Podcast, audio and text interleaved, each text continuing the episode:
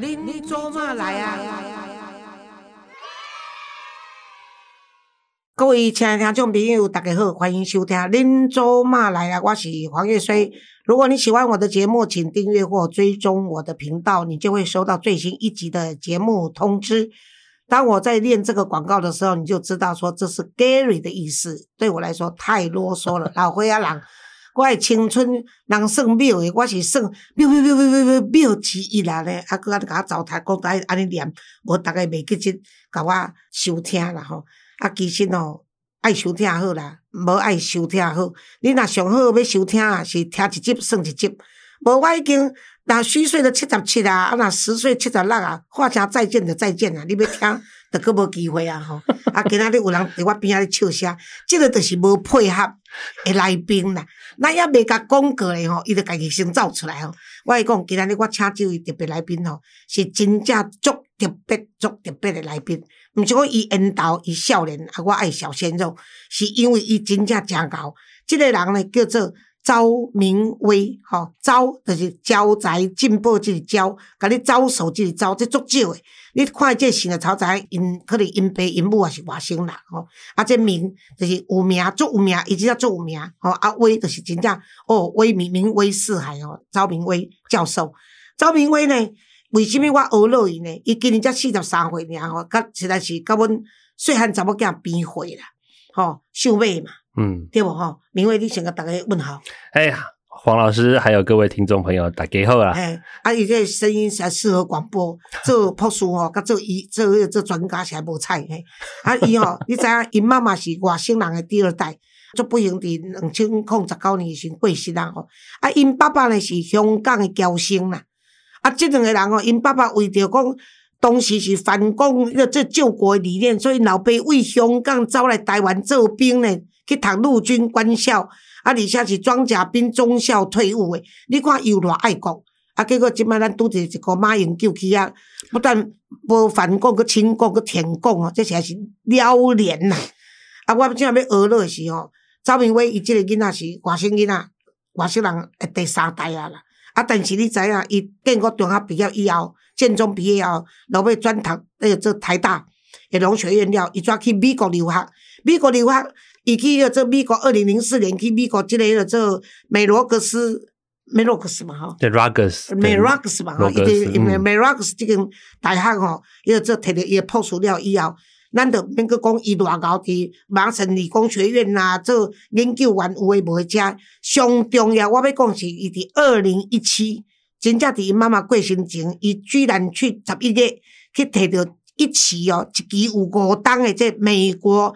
毒理学专家的认证，各位亲爱听众朋友，伊是台湾人的骄傲，因为到目前为止，全世界只有两千五百个会当去摕到即个美国毒理学家的资格认证。所以今仔日呢，伊来遮，伊即本册是由台湾商务印刷，哦。改诶，不是台湾印书馆，不是台湾印刷，台湾印书馆改出版的一本叫做《毒理学全书》啦吼。啊，这是真正每一个人啊手中有一本，我觉得你一定要去必备。吼，咱若讲当年咱拢会去换新的日历、桌历，但是我觉得即本每一本恁兜拢总平保平安、添福寿吼。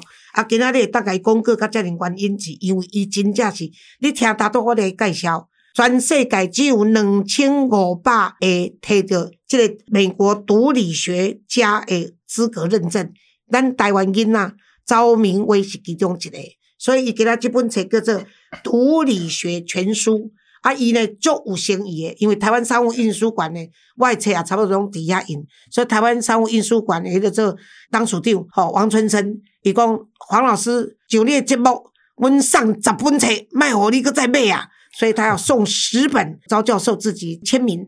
啊，伊呢就甘心咩？伊来寻我讲了以后吼，伊甲我讲讲，那黄老师，我就用全部用金的笔来签书安尼。所以恁大家睇到，不但是这个这个毒理学专家伊也亲手诶签字，而且是用金色的笔甲恁签诶，所以足足值钱诶。这十本恁爱跟抢，抢无到诶人呢，互我拜托，互我拜托再拜托。每一个家庭拢需要一本册。啊，若恁买了无够，爱甲恁所有的朋友去讲，因为即本册是把所有毒理学全书，就所有会当会有毒诶，啊会中毒诶，吼啊食了会死，啊死了安怎死诶，拢甲你讲伫即内面啦。所以啊，小等呢，咱来大概好问一寡，为什么他会写这本书？写这本书的意义在哪里？哈啊，你讲你这本册以前吼，因为我想问你一件事情哦。因为你爸爸的身份跟这个反共的这个身份呢，还有你也比较支持台湾啊，是一个独立国家的这个立场。虽然你不是民进党员，可是你在理念上也比较会流，就跟我这样子一样。但是呢，你曾经在副教授的身份，在中原大学的时候上课的时候，针对这个当时。呃，有关于武汉肺炎的时候，你发现了这个武汉肺炎的事件，然后跟你自己的研究有关系的时候，你在学校里面发言以后，被迫要跟中国学生道歉，嗯，是什么样的一个过程？这个故事可以讲一下吗？好哦，黄老师刚刚前面介绍，我的身家已经全部都被黄老师讲完了。我很少如此谄媚哦，你要知道。谢谢黄老师，跟黄老师这个第一次见面就。就是觉得这一见如故啊，对，真的像看到老母一样。好，就是其实这个刚刚黄老师讲到这个这个问题啦，其实我分成几个地方，我来跟黄老师聊一下。就是其实老爸就是他年轻的时候，那时候在香港，他长大嘛，其实他小时候在就看到很多那时候，就比如说共产党在在香港，那其实残害很多。这些，比如说年轻的，比如说当时有很应该这么说啦，当时在打打仗的时候，有很多的这个什么国民党的，在以前在中国大陆那边撤退跑到逃难到香港的那些人嘛，所以他就常常看到说。就是共产党就会有，比如说卧底啦，就会做一些那种，而且台湾政府也照顾不周了。当时对，国民党已经等于把他们丢弃在那边。对，然后他就看到，比如说放炸弹啦，或者是放一些什么，就是残害一些人，所以他那当时小时候就想说，他要来台湾，嗯，就是当时的心情情怀，就是想要说要反共复国，然后。想说要这个号称就是要三民主义统一中国的那个想法，杀猪拔毛啦。对，那个时候嘛，所以他就来这边念书。但是，一一来念了以后呢，他就遇到了我妈妈，然后就就开始留留在这个地方了。那那其实他的想法，其实就像我刚刚讲到，像黄老师讲的，其实他的立场，其实从以前到现在都是反共。对。那当然，他其实我觉得他跟。就是我们现在讲到的一些这个中国情怀还是有的啦。我我必须说啦，就是很多退将，对对对，就是他们的想法其实真的很很不一样。嗯，因为他们的想法就是我是中国人，然后我爸爸妈妈就是他们那些退将的想法，就是我爸爸妈妈可能过世了，但是他们就是就是来自中国，所以我要对中国还是有一些这个情怀。然后台湾可能不是我的家的这种感觉，但是对我爸爸来说，他就不是，他认为。就是香港现在已经没有了，对，已经不是他的家了。他认为最后的复兴之地。对 对，其实是真的哦。所以他其实在这个这个历史的想法上面，其实他会认为就尊重这块土地。反正整个中国历史这么五千年好了，也是分久必合，合久必分嘛。所以你说，而且历史都是伪造的啦。对呀，所以你说台湾是不是一定要真的跟这个中国统一？这个未必。所以看这个老百姓的想法怎么样，我觉得。就是我，我觉得就是符合现在的想法了。那所以其实我们一直以来，我们也不是要去仇中，但是共产党确实就是他没有办法实行民主，他也没有办法给人民自由平等的这个想法。所以当然不是我们这个适合我们现在台湾的人民的这个尤其你们这一代，对开始已经不太相信这一套了。对，你们在享受了这个呃民主、自由、平等以后呢，其实对你们来说呢。你们已经没有办法去接受这种专制的这种单独的独一的声音，你们对父母亲都不带甩了，还会甩个 政党，这而且还是中国共产党，这是开玩笑的。那但是那时候你发生在中原大学是怎么回事？对，就是其实我们本来就不会就是谈太多政治，讲他，因为而且我们也不是政治系，我们也没有必要去，对对，就是他淌浑水啦。意思就是说，那当然就是讲到这个武汉肺炎，讲到这个病毒。多多少少就是你一定会有一些批评，对，这这这没有办法，因为事实嘛，对，这是事实，而且它的确造成人类浩劫啊，死了这么几百万人，这是个事实。但马马英九这一次居然去中国讲的是打脸你，哎，没有打脸我，先打脸你。我跟你讲，不不不一定要打脸我啦，打脸全世界的人。对呀，真的还用感激哎，中国对武汉肺炎做出这么大的贡献。啊，真的是，哎，你是来宾啊，不然的话，真的是我要干掉，真的是不要脸。他认为的贡献就是可能造成了这么多的的死亡死亡，哎，这个我不晓得他的标准是什么啦。对，反正到了那个人，到了那个土地，吸了那个空气，可能就会变做了一些化学变化，我不知道。他应该要买你这本书，他就是中毒啦。哎，有可能哦，他中 CCP 毒，有可能。对呀，啊，还是回来讲你。对啊，那当然，我们当时在上课的时候，我们当然就是讲说，哎，这个病毒来自于武汉嘛，那确实是来自于武汉嘛，这个毋庸置疑啊。那那当然，他当时我们一直都知道，这个中国大陆他们的这个疫情隐匿嘛，那这个数据本来就。没有一个是真的，他到现在也没有一个是真的。对呀，就反正就不是真的。好了，这其实这个论点就这么简单，我就是讲了这几个东西，所以我就说我我自己我也讲嘛，哎，预估可能当时他公布了大概十几千人嘛，我就说肯定不止十几千人嘛，那应该至少都死个几万人吧，我猜啦，这是合理判断。哇，这个就不行喽！这个台下的这个中国的中国学生听了交换学生就反对，就听了就不开心了。那当然就写了一些这个，简称来说就是黑函啦。呃，检举信。对，检举信，对，就说老师怎么可以这么政治啊？怎么可以批评这个国家？然后没根没据的。嗯，对，他就举了这个他们国家的这些数据，说明明就只死了这个一点点人，你怎么会说死这么多人？哇，就是发到那个我们的高层去了。那当然就是高层就看了以后就说啊，有学生有这个问题，你就反正你无凭无据，你就道歉吧。当然，对我们来说，我们身为一个教授，对不对？我们讲话一定是有凭有据，不然的话就是凭凭借我们的专业判断嘛，我们才会这样讲。我们也不会随便就乱讲一一通嘛。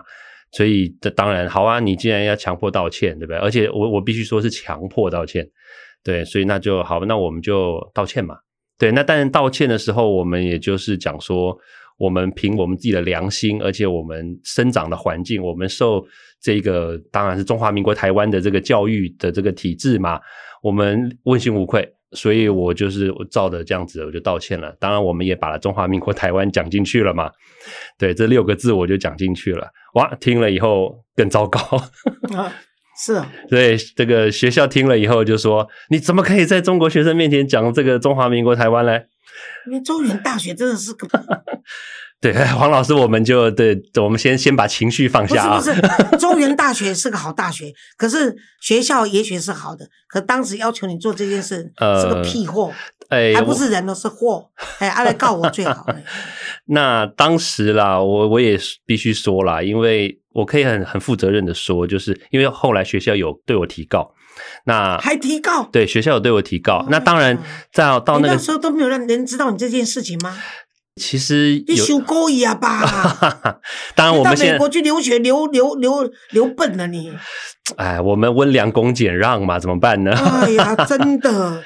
那后来我我我先讲结果啦，就是减掉，其实还了我清白，就是不起诉。然后，那他也在那个起诉书里面，就是不起诉书的那个判决里面，他也就是把这个学校就是稍微讲述了一下，就说学校原来是对我提告加重诽谤，说我当时比如说开记者会也好，就是上一些媒体就是回谤学校。那后来就是因为这个检调调查了以后，所以那时候这个事件是有开记者会的。有那时候我有记者会，难怪我有个印象。有姓招的，原来就是你。我那时候记得有这个事件。对，就是我。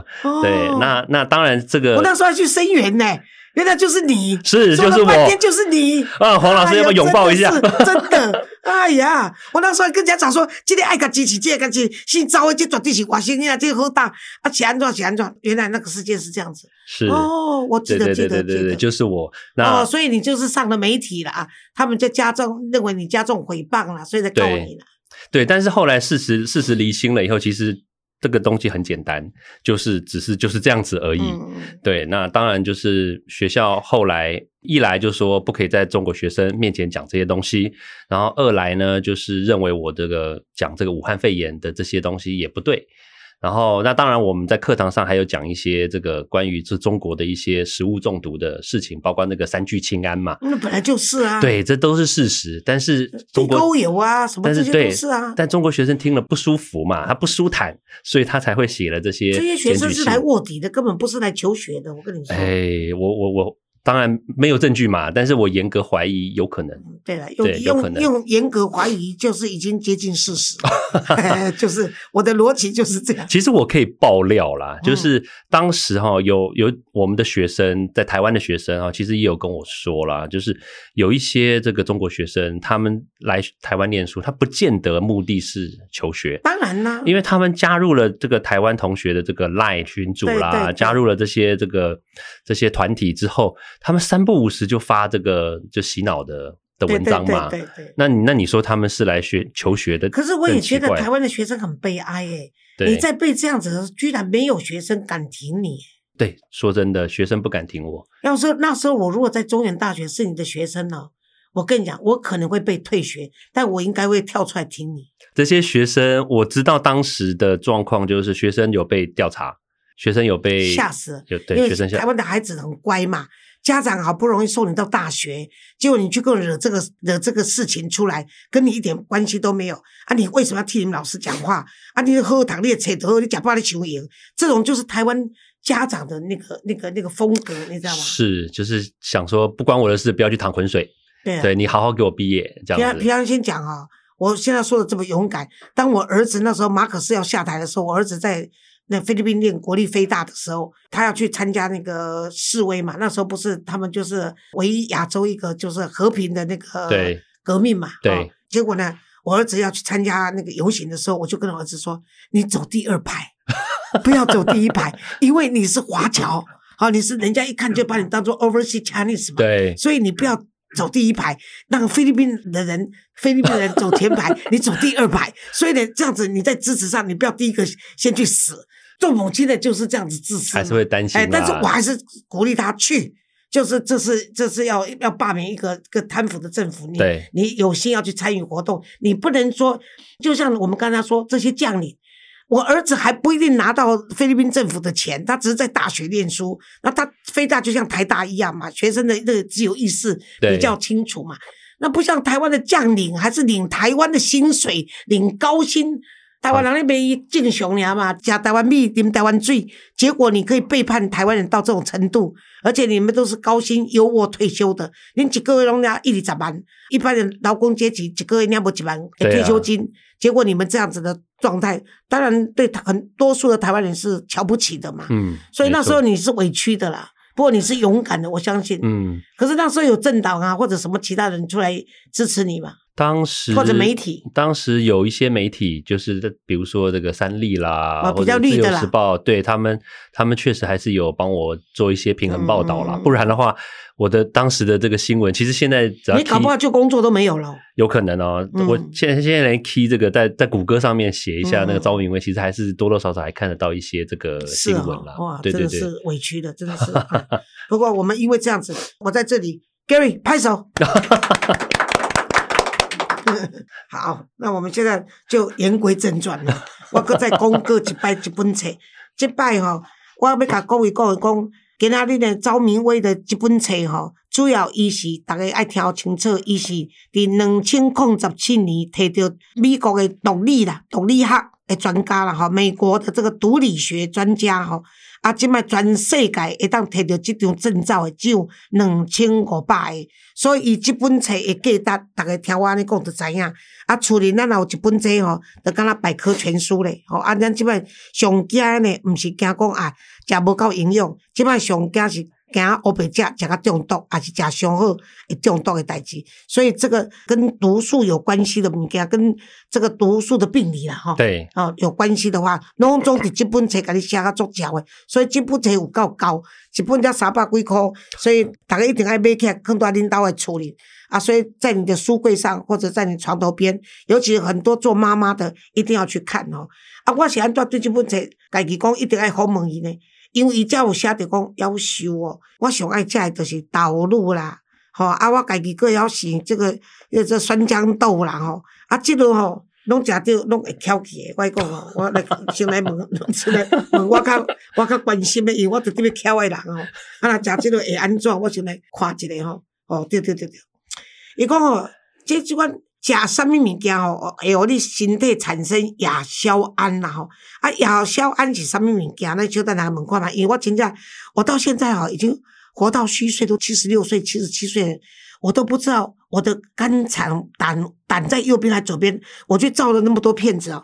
现在你问我说肝在左边右边，我也不知道，我只知道心脏在左边，其他完全都不懂哦。在这样的情况下，吃什么会死，那就更更是白吃了。你看，宜家哦，他在这个书上的二百四十九页有说哈，含亚硝酸盐的食物啦哈，还有含胺类的食物。啊，可能一起食用的场合会产生有毒的情况，就是说含亚硝酸盐食物，火腿啦、香肠啦、热狗哦，居然还包括红萝卜。对啊，这些东西，哎，这个都是我很爱吃的嘞。原来黄老师喜欢吃，对对对对，对吃吃这种美式的食物哦，对这而且我还喜欢那个香肠，还要有气死的。哇，还要买德国的，德国的，而且比较咸一点的，你管温，口口味比较重。哎，对对对，啊，然后你说这个含胺类的有熟成的起司，对，哦，我是 mozzarella，是不几乎每天都吃？哦，mozzarella 味道很重哎，哎，对对对，然后鱿鱼，哦，烘的、炸的、煮的、肉的融合价啊，然后呢，还有。优酪乳、养乐多哦，养乐多也是，我跟我孙子抢喝养乐多，你看都馋。还有番茄，哎，番茄我也是，番茄炒蛋呐，我也是爱吃啊。哦，想说哎有茄红素啊，所以番茄炒个蛋也不错啊。对，哎，啊，结果这个也不行。还有可能会一起食用的场合，火腿起司三明治啊，这是必备的啊，不然吃什么三明治啊？哦，然后呢，夜市里的烤香肠跟鱿鱼啊，这把是必备呀。啊，便当这是常态啦，哦，啊，再来番茄炒红萝卜，哎，我番茄炒红萝卜比较少，我的蛋炒，哎，对对对对，啊，你谈谈谈说吃这些，我要什么时候吃啊？哎，其实我我我我补充一下哈，这其实我觉得，其实就连我写进去了哈。但是我也会吃啦，不要这样，没关系，不用担心。我跟你讲，我就是要让你中毒。我今天没有送你什么，你知道吗？我送你一瓶我们义工王彩虹做的这个凤梨豆腐乳。好，豆腐乳。然后呢，我昨天呢，我媳妇才刚炒的酸豇豆 炒辣椒，我得看你材料我掉豆腐。我觉得可能会好吃到中毒吧。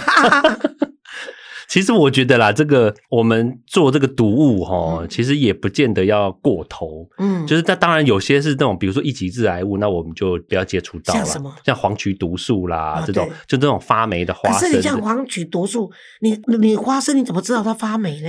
哎，我们买来就它已经撒喝啊，烤喝啊。嗯，如果它是已经处理好的话，那就算了，我们就当做吃一吃就就算了。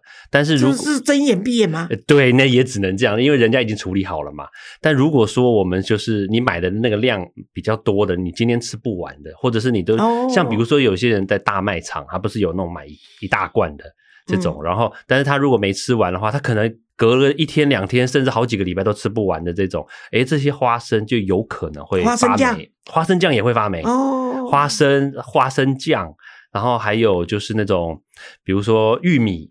其实它也都有可能。如果说你没有好好保存，然后你新鲜的你没有吃完的话，隔两天或者隔几个礼拜，哎，那就有可能会发霉。对，可是发霉有时候是看不出来，对不对？哎，通常黄曲霉的这种黄曲毒素是从那个黄曲霉上面长出来嘛，所以应该是看得出来，看得出来，看得出来，还是看看得出来上面有一点毛毛的。哦，啊，那的新瓜啦。对，大义讲的新锅啊，啊新锅当然就不能吃了嘛。对，所以啊，可是东西放到成成锅发霉，那个也是真的不不吃算了哦。所以一般的花生还是不会啦。因为有些毒物专家哦，也都讲得很严重的时候，真的是大家也是闻毒变色，你懂我的意思吗？我我觉得像有些，我当然不讲，我不指名道姓谁啦，就是有些这种专家，嗯，那他们就会认为说啊，我随便就是任何一个东西，就是吃起来就是有毒，嗯，就是不绝对不可以吃。像比如说刚刚我们在书里面讲的这些。绝对不可以吃香肠，也不能吃。你也没有说绝对不能吃啊。其实我觉得就是这样啦，就是我们做这个毒物哈，也不要做到这种说太极端，嗯就是人生乐趣都没了。对了，像有些人说这个酒是这个致癌物，嗯，但是如果说你连人生活到现在呢，连一点点酒都不能喝，对呀、哇那这个没什么乐趣对呀、对啊，虽然我我不能喝酒，但是我是很能劝酒。可是你知道，在喝酒劝酒之间哦，那种情谊跟那种氛围，就是人生开心嘛，不是吗？对，所以所以我倒是认为啦，就是有些东西你知道它不好，但是你如果失去它，反而会少了很多乐趣的话，对对对，那那你就吃一点，嗯，然后但是呢，你就不要太常吃。比如说我今天吃，那你早餐吃了，那中午晚餐就不要再吃了。啦那你可能隔个两个礼拜再吃。对，像像泡面也不是什么那么有，对就每天吃泡面也许不好，但你偶尔吃个泡面很开心对呀、那有什么关系呢？就像那个，个，就像鸡排配珍珠奶茶。对呀、你每天吃也许真的不行，或者一个礼拜吃三四次也不太好。对可是你一个礼拜偶尔吃一次，应该还可以吧？一个礼拜或两个礼拜可以。哦，对了，这些我也我我我也我也可以吃啊。对呀、对啊，我看我去看医生哦，医生说哦，你脂肪肝很高哦。那我看医生肚子大大，我说难道你没有？他有啊。啊，我啊，你怎么办？我劝你不要简单呐、我也是跟你一样很困难做到。你看这样的医生多有趣啊！他就让你说他是医生，他也会这样子。像毒物专家也是，不要说的那么严重，让大家都很害怕。对。嗯对啊，所以但是我们还是必须强调了，如果是真的是毒的东西，嗯那就建议大家尽量的不要碰到它。对，像像比如说这种毒品嗯，哦，毒品这种东西就真的就不要像我们刚刚所讲的啊，一点点就好，不行哦，毒品是会上瘾的，这种就不要碰毒品为什么会上瘾？毒品，因为它的这个化学结构很特别，就跟嗯那个我们抽烟的那个尼古丁一样，嗯，它会直接跑到你的脑袋里面，跟你直接脑袋的脑细胞直接做连接起来，它会直接碰上去，然后碰上去之后，它就会造造成你心里很开心嘛。嗯，嗯那当然，这个东西如果跟你的这个细胞如果脱落了，那那你就会觉得失落。所以，那一般人哦就会觉得说，哎、那我就要一直维持我这个开心的感觉，嗯所以他就会一直吸，一直吸。就所以他们觉得说吸了以后会很嗨，很就开心，开心就兴奋这样子。。对可是毒品，你刚刚说会成瘾嘛？对。可是像咖啡也会成瘾，喝茶也会成瘾呐、那这些瘾呢，跟毒瘾有什么有什么啊太大的差别？咖啡跟茶的瘾呢，其实它跟这个毒品，其实我我必须说类似，但是呢，它的这个跟我们的细胞的这个会成瘾的这个会开心的这个感觉呢，是相差十万八千里，就是只有一点点。比比如说好了，我们刚刚讲什么 K 他命啦、海洛因这种，它可能一个化合物哦，一个这个化学结构的东西，它碰到我们的脑袋，它可能就会造成，比如说假设一百分的这个开心感的话，嗯那这个茶跟咖啡可能就大概零点一吧，哦，那就差别太非大了，常就很低很低很低。嗯所以其实对我们来说，你就算要喝很多，你也不见得会这么的开心嗯。但是你说会不会成瘾？会，还是会有一点点。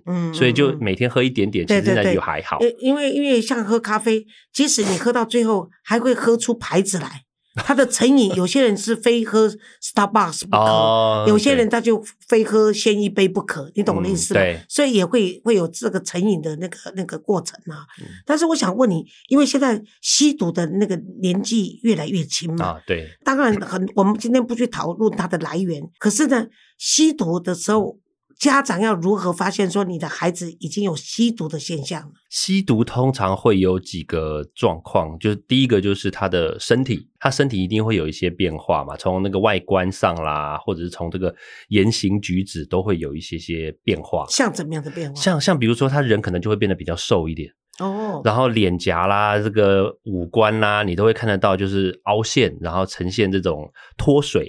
因为抽抽这个毒品的话，你会嗨嘛，会开心，开心的时候，你的身体会就是怎么讲，燃烧脂肪，所以这些人都比较不会胖。哦，那我应该去吸毒啊啊，别这样子哦，黄老师。对，Gary，我应该送毒品给你啊，你比我更胖啊，当然是不可以的哦。对，所以所以像很多人就假设抽烟好了，嗯就是抽烟的人的话，他只要一戒烟就会变胖。哦，它意思就是这样子，它这个毒品呢，都是会让你的身体的脂肪燃烧，然后呢，让你变得瘦瘦。但是它这个瘦是不健康的瘦，嗯然后还有再加上你的很多人这个抽吸毒的话，他的眼眶啦、脸颊都会呈现那个凹陷，然后呈现那个泛黑，嗯都会黑黑的，就是可是我没有吸毒。我已经泛黑了，这怎么 你哪里有泛黑？可是像你们这这种在研究毒物的时候，你为什么会去练这一科呢？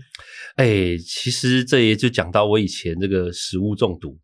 啊，对我我我以前大学的时候，大一的时候就有一次食物中毒，然后哦，那个食物中毒一开始我们还以为说，哎，这个上吐下泻，这个一下下就好了，因为年轻嘛，然后结果后来发现我们上吐下泻一持续了一个礼拜啊，嗯，对，然后都不会好。那这是典型食物中毒的现象吗？我们是集体食物中毒，总共三十二个人，哦，那是营养午餐吗？都吃到那个过期的三明治。哎呀，哦，对，然后在学校宿舍，嗯，然后，然后后来我们全部就去验嘛，然后后来发现是这个沙门氏杆菌。哦，沙门氏杆菌也这么严重啊？对，沙门氏杆菌就是一定要用抗生素才会好，它跟这个一般的什么大肠杆菌啊、金黄色什么葡萄菌就是不不太一样。对，那个非常非常要非常小心。沙门氏杆菌我其实就简单来说一下，它其实是存在在那个蛋壳上面的。啊，鸡蛋蛋壳是哦，对，那那那那平常如果说我们把这个鸡蛋买回家的话，就那种散装的，那盒装的鸡通常来说比较少，因为他们会杀菌嘛。